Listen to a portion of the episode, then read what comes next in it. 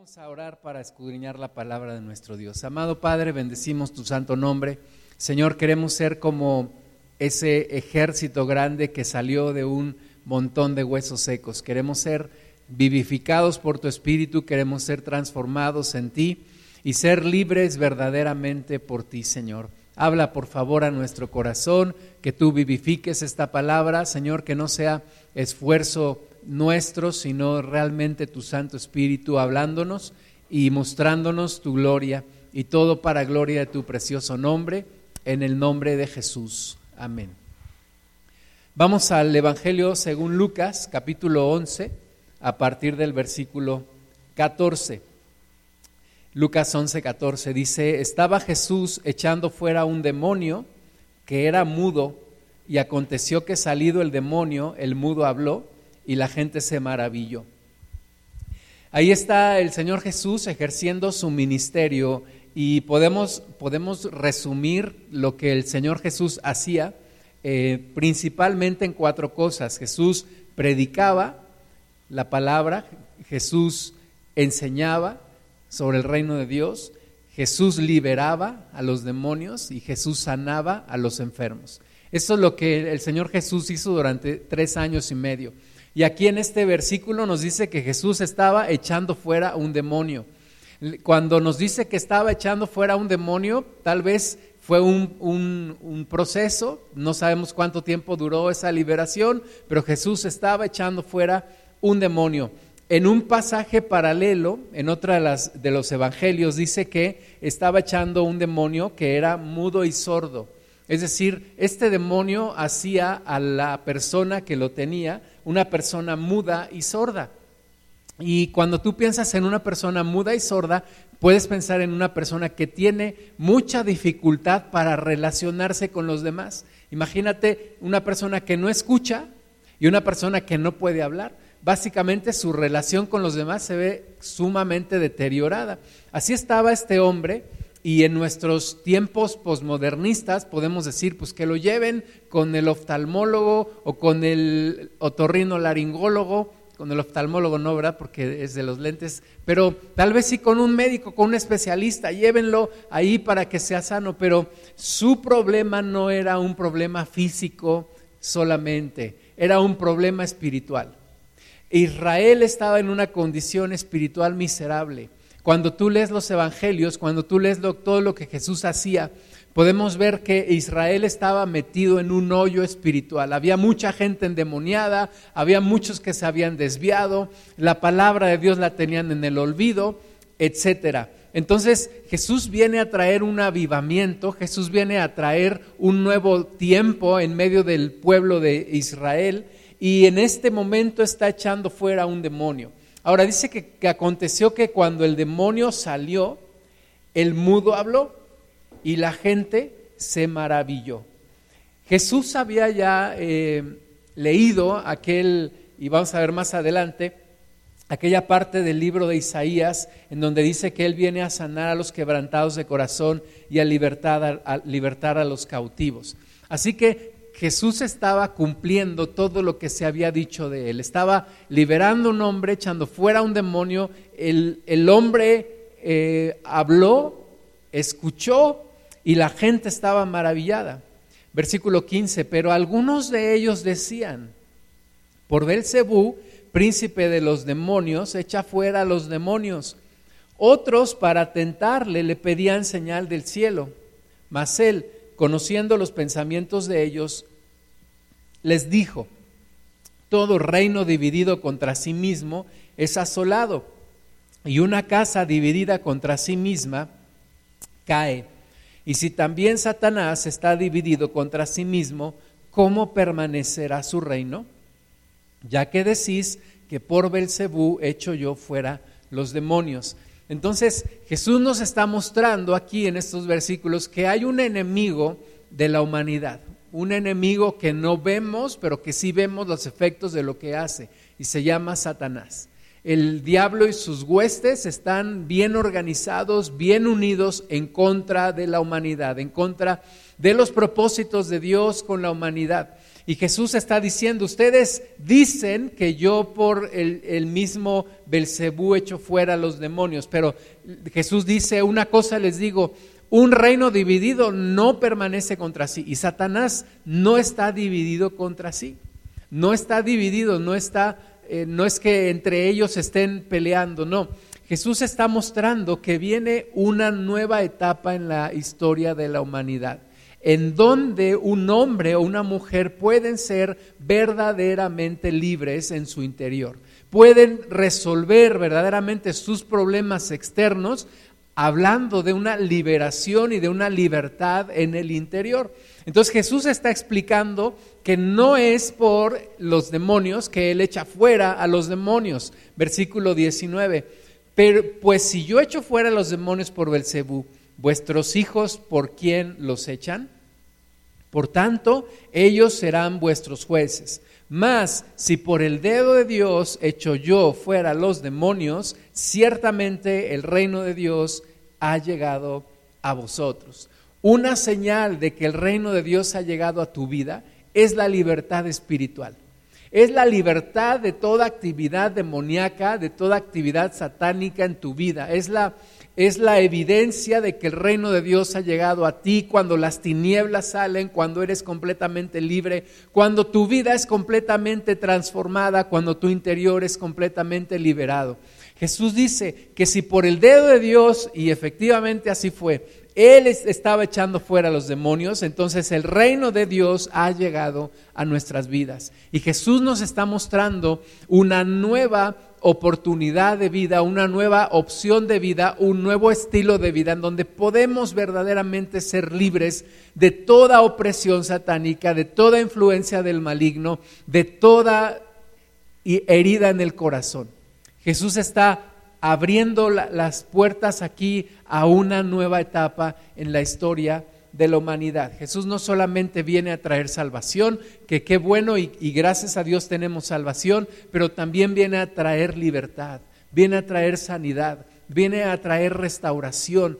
Porque si no somos restaurados, si no somos sanados en nuestro corazón, corremos el riesgo de perder nuestra, nuestra fe y nuestra salvación está basada en nuestra fe.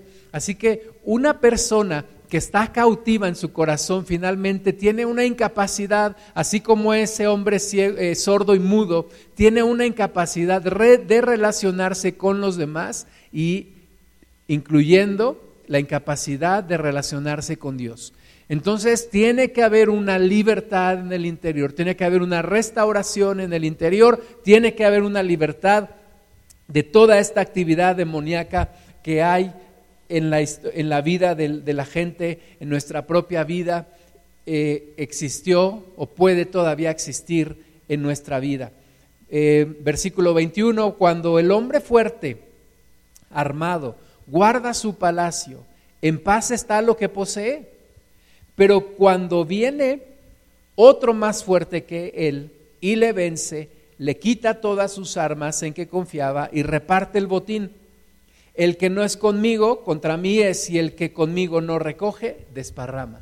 Entonces Jesús nos dice, miren, el enemigo ha estado armado como hombre fuerte guardando su palacio. El enemigo ha destrozado a la humanidad. El diablo estaba en ese momento en la historia del pueblo de Israel, estaba dominándolos completamente. Y tal vez sea la, historia de nuestra vida. El diablo entró en nuestra vida. La pregunta es, ¿cómo logró entrar?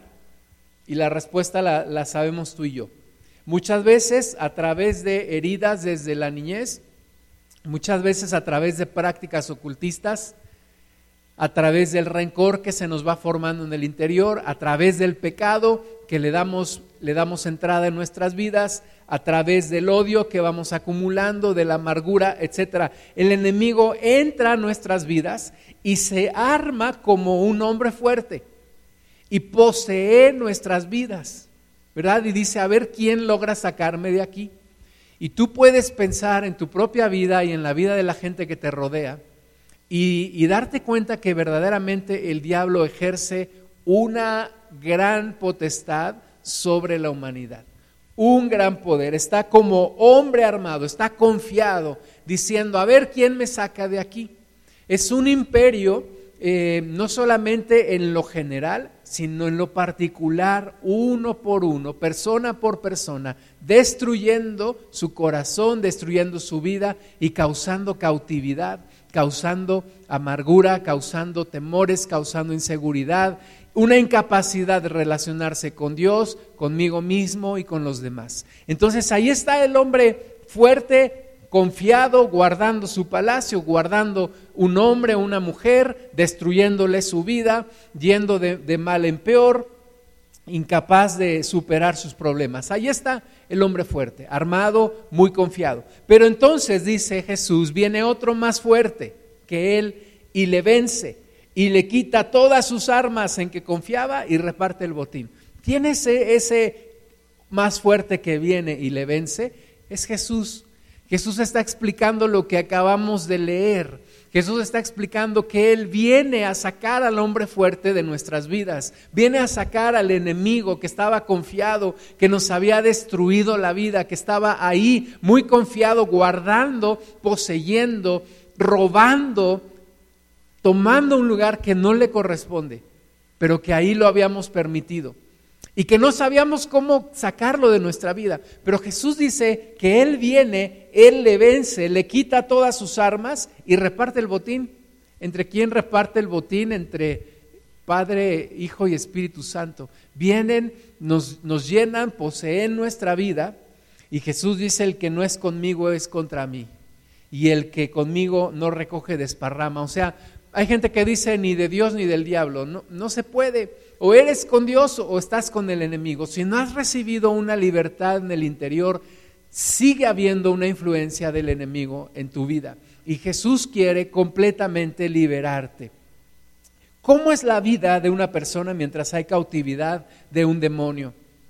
Pues es una persona que va amargándose, una persona que sus problemas no disminuyen, al contrario, van acrecentándose, una persona que va viviendo en inseguridad, incapaz de relacionarse con los demás, incapaz de relacionarse con Dios, criticando siempre a todo mundo, aislándose de los demás, teniendo miedo de que lo descubran como verdaderamente es, etcétera, etcétera, etcétera. Pero ¿cómo sacar al demonio de nuestras vidas cuando Cristo viene y lo vence y lo echa fuera? Y eso implica una voluntad tuya y mía permitirle a Jesús entrar a nuestras vidas, hacer una obra y transformarnos verdaderamente. Lucas 11:24. Cuando el espíritu inmundo sale del hombre, anda por lugares secos, buscando reposo, y no hallándolo dice, volveré a mi casa de donde salí, y cuando llega la halla barrida y adornada. Entonces va y toma otros siete espíritus peores que él, y entrados moran allí, y el postrer estado de aquel hombre viene a ser peor que el primero. Entonces Jesús nos está explicando el antes, el durante y el después. ¿Cómo es la vida del hombre antes de que Cristo venga? El enemigo está como, como hombre fuerte, armado, confiado, guardando su palacio. Pero entonces viene Cristo que es más fuerte que el diablo, y dice la palabra de, Dios, dice Jesús, que, Dios con su dedo lo echa fuera. O sea, imagínate, Dios es muchísimo más poderoso que el, adversario. Con el dedo de Dios, Jesús echa fuera al diablo, entonces la persona queda eh, eh, libre, como ese hombre que estaba mudo y sordo, quedó, podía hablar, podía escuchar, podía ya comunicarse con los demás. Pero dice Jesús, tengan cuidado porque el demonio sale, anda por lugares secos buscando reposo y no encuentra dónde estar.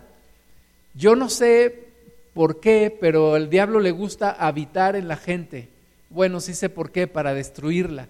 Entonces, anda buscando dónde reposar y no encuentra, dice el Señor, y entonces regresa a su casa antigua.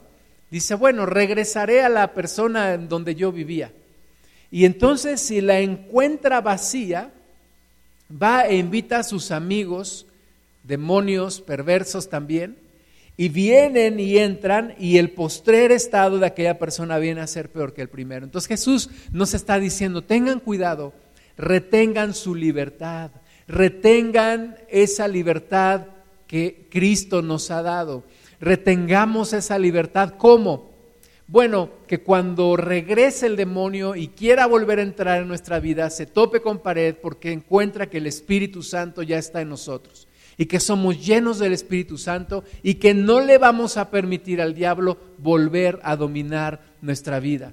Nos habla de un estado espiritual de libertad constante, de libertad creciente, no de una sola experiencia en un momento. Sí puede haber una experiencia que marca tu vida en un antes y un después, pero tiene que haber una permanencia en el Señor, un crecimiento en el Señor, en donde aunque el diablo regresa y trata de volver a tu vida, no puede hacerlo porque el Espíritu Santo está en ti, porque tú estás llena o lleno del Espíritu Santo y lo echas fuera. Ahí es un punto en donde muchos descuidan su vida espiritual y vuelven a regresar a lo mismo de antes y el diablo vuelve a regresar a sus vidas y vuelve a destrozar. Pero no podemos caer en eso, tenemos que buscar una libertad permanente, una libertad creciente. Primera Tesalonicenses 5:23. Dice, y el mismo Dios de paz os santifique por completo y todo vuestro ser espíritu, alma y cuerpo, sea guardado irreprensible para la venida de nuestro Señor Jesucristo. Entonces, somos espíritu, alma y cuerpo. Algunos cometen el error de pensar que solamente somos cuerpo. No somos cuerpo solamente, el cuerpo es lo que se ve, pero este cuerpo no se rige independientemente. Tenemos espíritu y alma que son los que gobiernan nuestro cuerpo. Digamos que nuestro cuerpo es solamente la parte que se, que se nota, pero hay algo dentro de nosotros que es espíritu y alma. El hombre es un ser espiritual. Cometemos el error de pensar solamente en nuestro cuerpo, pero el hombre es un ser espiritual y el enemigo también. Y en ese, en ese espacio en donde se traslapa el espíritu nuestro y el demonio también siendo un ser espiritual, es donde viene y nos causa problemas a nivel del alma. A nivel del alma, el alma es el lugar en donde residen nuestros sentimientos, nuestras emociones, nuestros recuerdos, nuestro intelecto. Y muchas veces ahí en, esa alma es en donde están los problemas del hombre.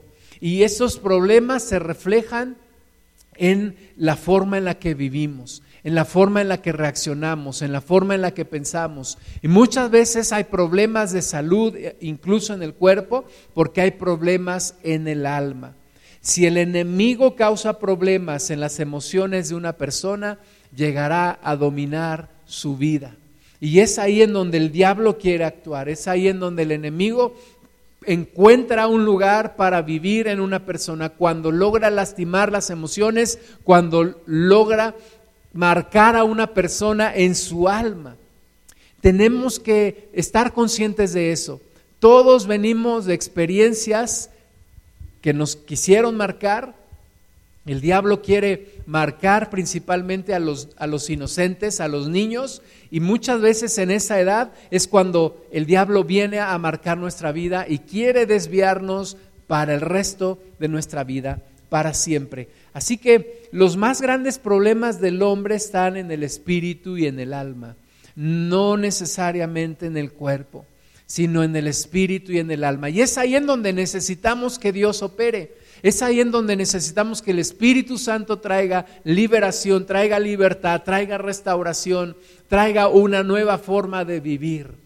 Por eso no se limita la situación de buscar a Dios a una cuestión física pero tiene que haber una libertad espiritual, una libertad en el interior. Jesús nos habló de ser verdaderamente libres, verdaderamente libres y los judíos le decían, pues ¿cómo dices que nos vas a hacer libres si somos libres? Aún estando ellos bajo el yugo de Roma, decían que eran libres, pero Jesús estaba hablando de una libertad interior, de una libertad del alma, de una libertad del espíritu. La vida puede ser dos cosas para ti la experiencia más miserable o la experiencia más enriquecedora. Tú decides la forma de vida que, quieres vivir y puedes decidir por qué, porque Cristo ya te da la opción para ser libre, para ser transformada o para ser transformado. Vamos a Mateo capítulo 15, versículo 17.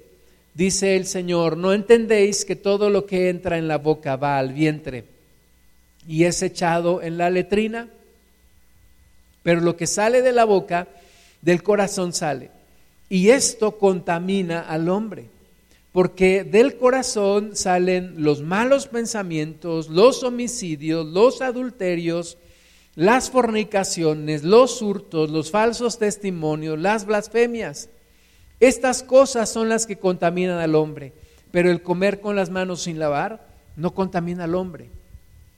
Estaban espantados los religiosos diciendo, pero Jesús y tus discípulos, ¿por qué comen sin lavarse las manos, sin seguir el ritual de lavarse las manos? ¿verdad? Para ellos el reino de Dios no era más que una serie de ritos y reglas, una religión legalista, pero sin un cambio en el corazón.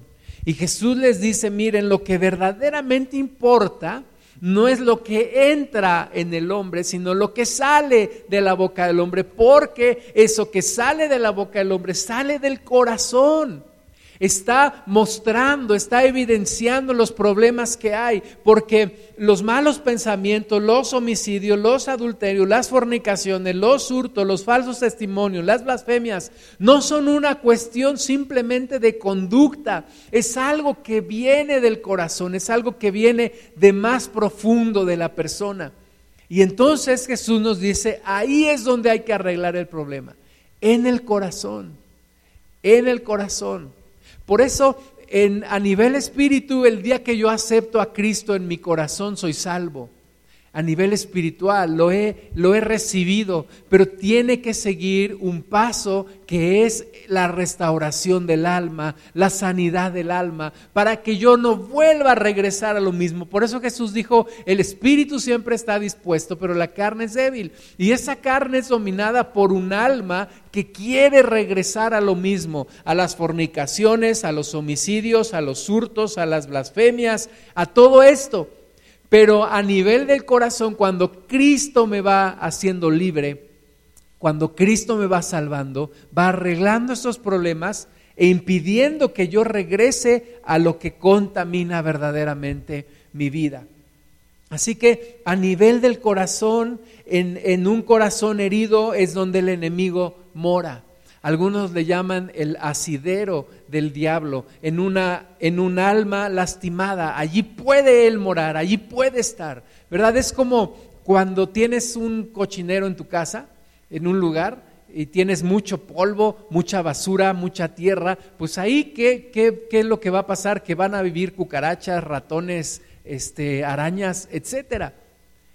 Pero en el momento en el que tú limpias todo eso, ya no hay forma de que esos animales vuelvan a ese lugar. Y en el momento en el que Cristo lava tu corazón, limpia tu alma, va sanando de tus heridas, el diablo ya no tiene dónde vivir, ya no tiene de dónde agarrarse, ya no tiene dónde anclarse en tu vida. Por eso es indispensable una restauración, una transformación de tu vida, de tu alma, y que te ocupes con el Espíritu de Dios en una sanidad de tu alma, una sanidad de tu corazón.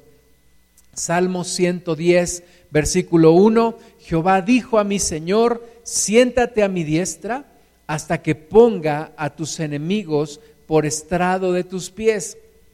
Jehová enviará desde Sión la vara de tu poder, domina en medio de tus enemigos.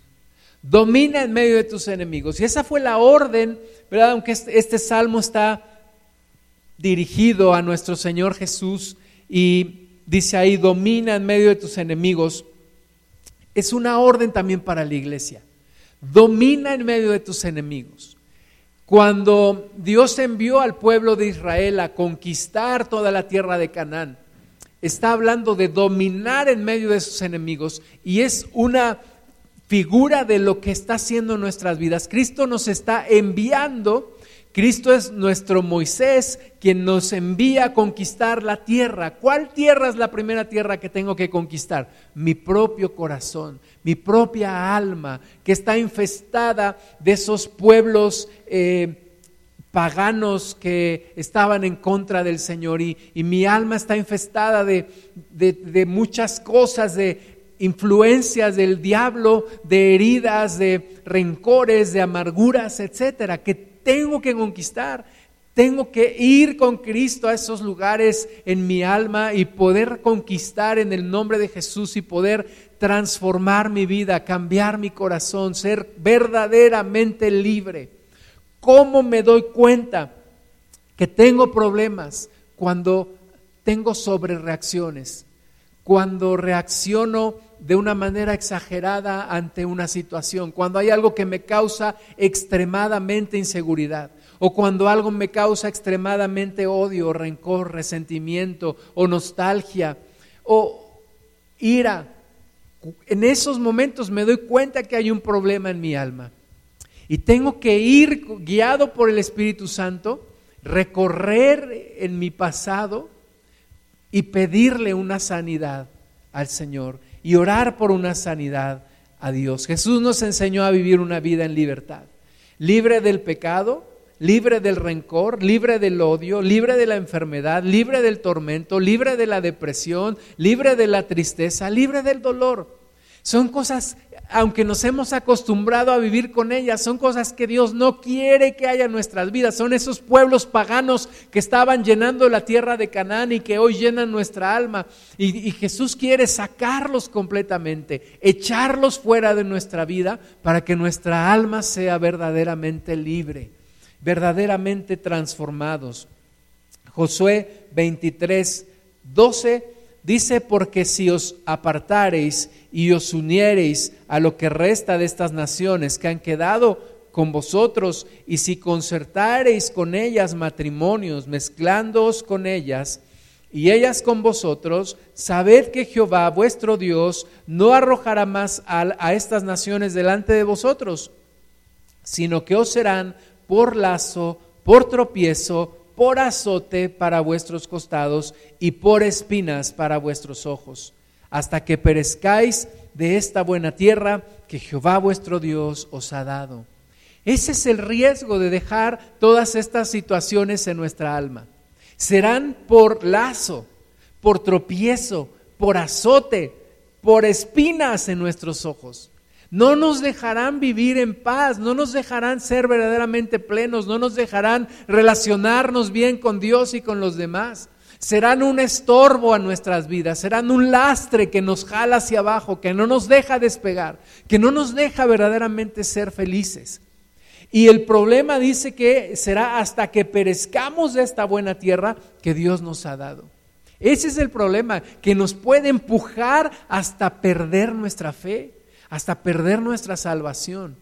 Así que Cristo es ese Josué que nos mete en la tierra prometida y que la limpia de todo esto, de todos estos problemas, de todos estos males, de toda esta influencia satánica.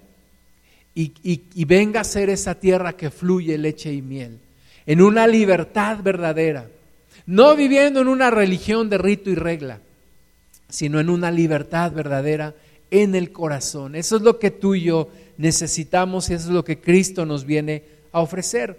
Éxodo 23, 23, porque mi ángel irá delante de ti y te llevará a la tierra del amorreo, del eteo, del fereceo, del cananeo, del leveo y del jebuseo, a los cuales haré yo destruir.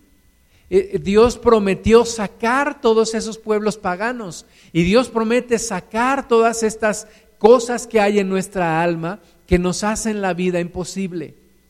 No puede haber una, coexistencia con todo esto, no podemos cohabitar con todo esto y ser verdaderamente libres. Necesitamos sacarlos de nuestra vida, necesitamos ser transformados por Cristo Jesús.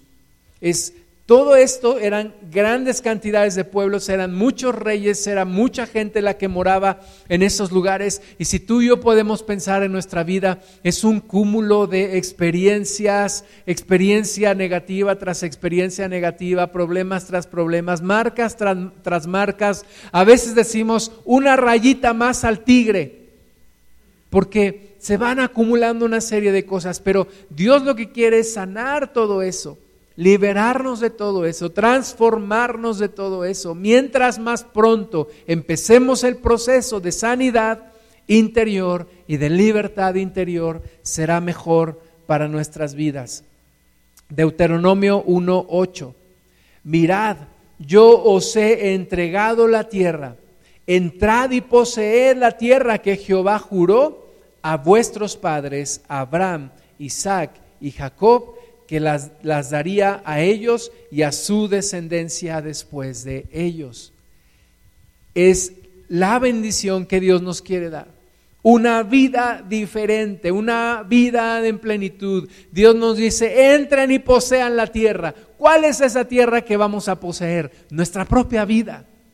Es la aventura más grande que vamos a vivir, el poseer nuestra propia vida, el limpiar nuestra propia vida. La gente que vive en el campo sabe que se tiene que limpiar la tierra, que si la dejas así en hierba y la tienes que limpiar y tienen que estar continuamente limpiando la tierra para que no se llene de lo que no quieren que esté ahí. Y nosotros tenemos que entender, Dios nos ha mandado a poseer nuestra tierra. Si no la poseemos, el diablo la va a poseer. Si no la habitamos, el diablo la va a habitar. Y Dios quiere mandarnos y decir, es tu propia responsabilidad. Hay una responsabilidad personal de poseer nuestra propia tierra, de tomar nuestra propia vida. Josué habló con unas tribus que no habían poseído su tierra y les dijo, ¿hasta cuándo van a ser negligentes para poseer su tierra? Todos sus hermanos ya tomaron su tierra, pero ustedes no. Y muchas veces tú y yo hemos sido negligentes para tomar nuestra tierra, para echar fuera al diablo, para tomar autoridad, para pedir ayuda, para abrirnos al Espíritu Santo y pedirle que entre y que restaure y que sane y que saque todo eso que nos hace vivir mal. Es el tiempo, es el tiempo. Muchos problemas internos se han sacado a la luz en medio de esta pandemia porque hemos estado conviviendo mucho con nuestra familia. Y ahí es donde surgen las discusiones, surgen los problemas, y no es más que algo que sale a la luz, pero es algo que ya estaba dentro de mí. Un hombre le dijo a su esposa, es que tú sacas lo peor de mí. Bueno, el problema no es que salga lo peor de ti, el problema es que has dejado que lo peor de ti siga en ti. Y, tienes que sacarlo, tienes que deshacerte de eso, tienes que pedirle a Jesús que haya una liberación, una libertad, una transformación, una sanidad en tu corazón. No seas negligente para poseer tu tierra. Juan capítulo 10, versículo 10, el ladrón no viene sino para hurtar y matar y destruir. Yo he venido para que tengan vida y para que la tengan en abundancia. Entonces están las dos opciones. El diablo ha venido para hurtar, matar y destruir. Es un hecho. ¿A quién? A todos.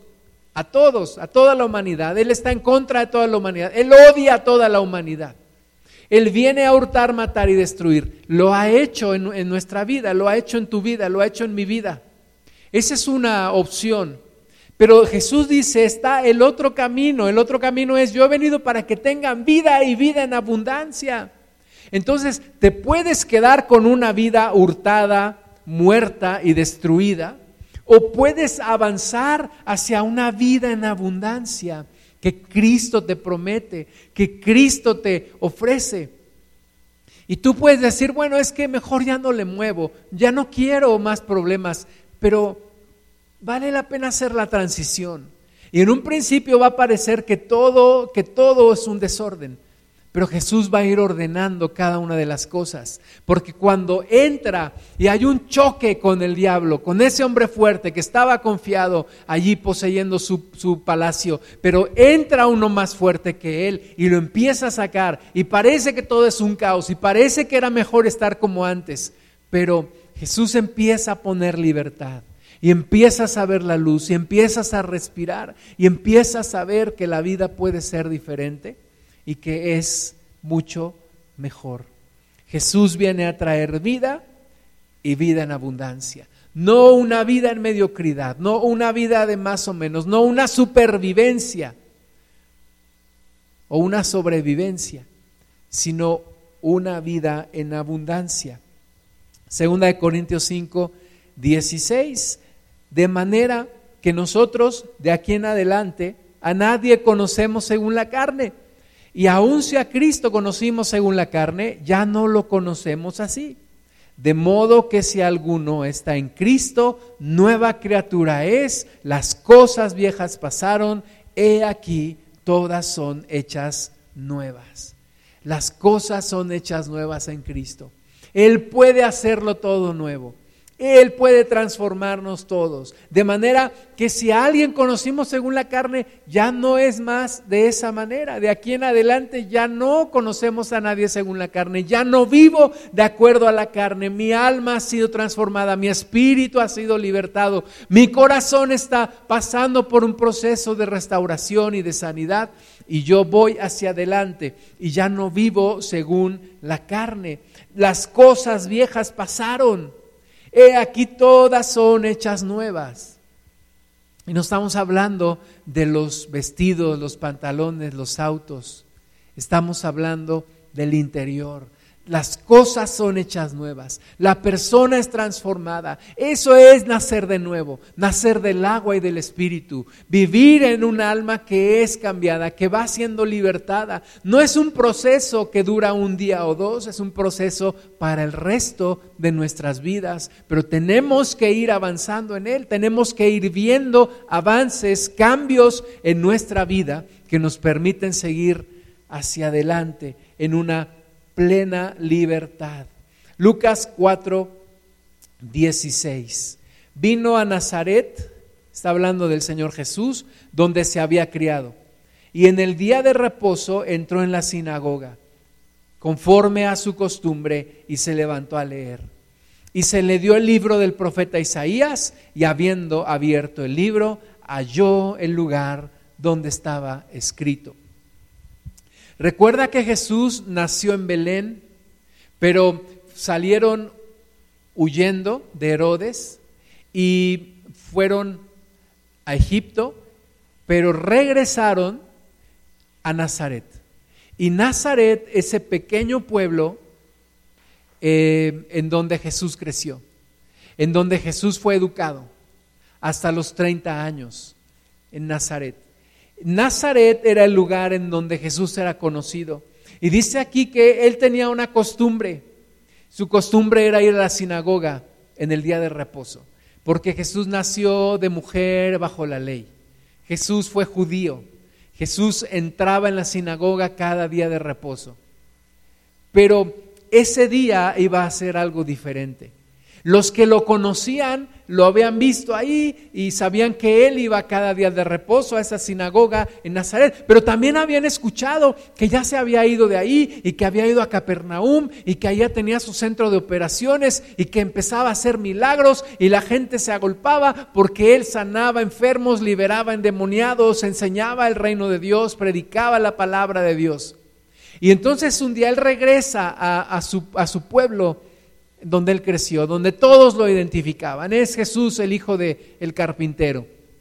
Y entonces ese día pide el, el rollo del libro del profeta Isaías y lo encuentra en el lugar en donde dice el versículo 18, el Espíritu del Señor está sobre mí, por cuanto me ha ungido para dar buenas nuevas a los pobres. Me ha enviado a sanar a los quebrantados de corazón, a pregonar libertad a los cautivos y vista a los ciegos, a poner en libertad a los oprimidos, a predicar el año agradable del Señor. Y entonces todo mundo estaba escuchando eso, estaban poniendo sus ojos en él, versículo 20, y enrollando el libro lo dio al ministro y se sentó. Y los ojos de todos en la sinagoga estaban fijos en él. Y comenzó a decirles, hoy se ha cumplido esta escritura delante de vosotros. ¿Qué, qué anuncio más grande estaba haciendo Jesús? Estaba diciendo, esta palabra de que el Espíritu de Dios está sobre mí, me ha ungido, me ha enviado a dar buenas nuevas a los pobres, a sanar a los quebrantados de corazón, a pregonar libertad a los cautivos, vista a los ciegos, libertad a los oprimidos. El año agradable del Señor se está cumpliendo a la vista de todos ustedes. Y entonces empezaron a voltear unos con otros y decir, pues no es este Jesús el hijo del carpintero. No es, es de dónde le ha salido tanta sabiduría, de dónde le ha salido tanto poder. Y no creyeron, no creyeron. Y, y de ahí sale el dicho de nuestro Señor Jesús que no hay profeta sin honra sino en su propia tierra, porque la gente no creyó, fueron incrédulos y no pudieron beneficiarse de esta palabra. Y yo no quisiera que pasara lo mismo contigo y conmigo, de decir, pues yo no creo que Dios pueda hacer algo en mi vida. Yo verdaderamente no creo que Él pueda traer libertad a mi corazón. Ya me acostumbré a vivir así, siempre he vivido de la misma manera. Y vamos endureciendo el corazón, aunque el corazón esté roto.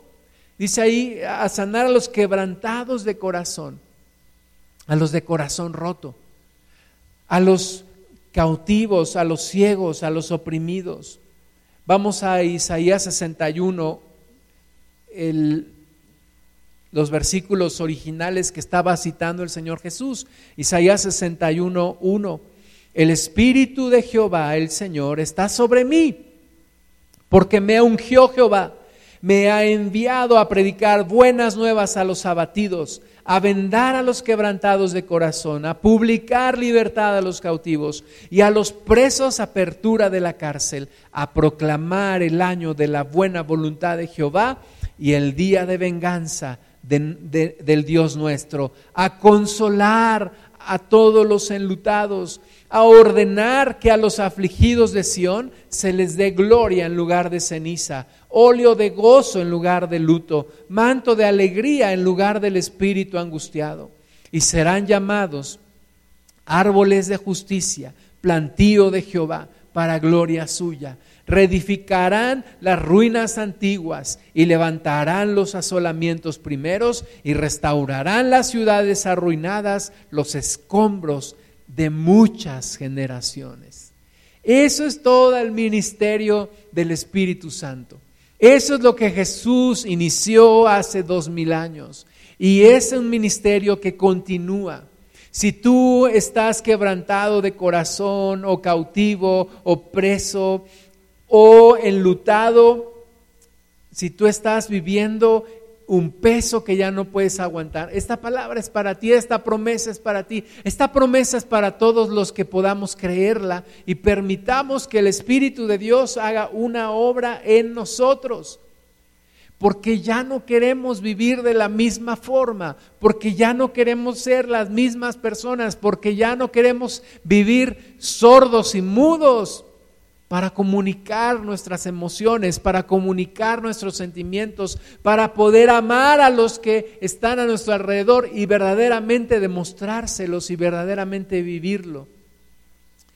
Dios lo ha ordenado, que se les dé gloria en lugar de ceniza, gozo en lugar de luto, manto de alegría en lugar de espíritu angustiado.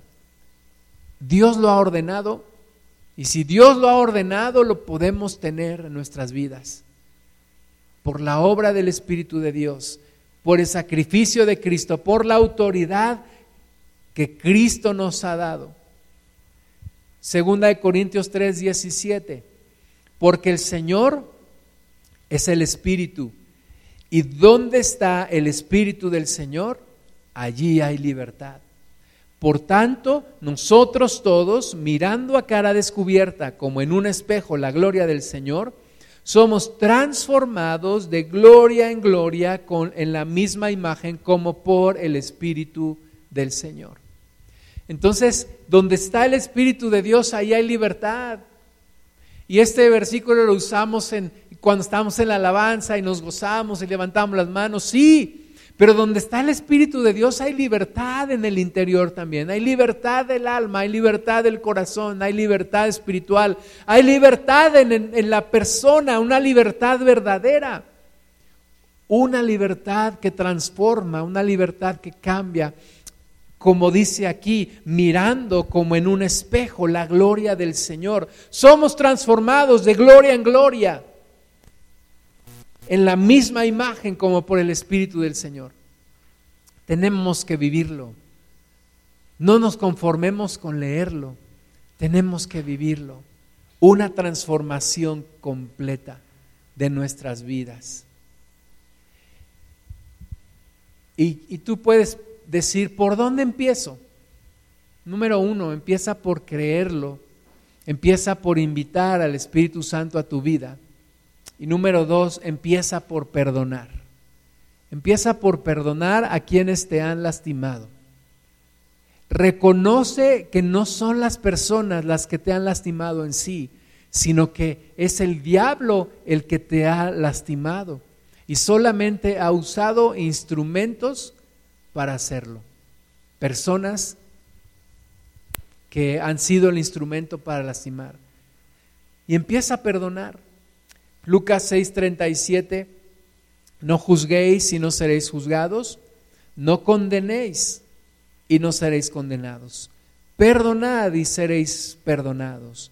Dad y se os dará. Medida buena, apretada, remecida y rebosando darán en vuestro regazo, porque con la misma medida con que medís os volverán a medir. Tú quieres iniciar este camino de restauración, de libertad. Cierra tus ojos ahí donde estás. Levanta tus manos y dile al Señor, Padre amado, yo quiero ser libre, verdaderamente libre. Señor, yo reconozco que tengo heridas en el alma. Yo reconozco que hay cierta actividad del diablo en mi vida. Pero tú dijiste, Señor Jesús, que el diablo nada tiene en ti. Y yo no quiero tampoco nada del diablo en mi vida. Señor, sana mi corazón, sana mi vida.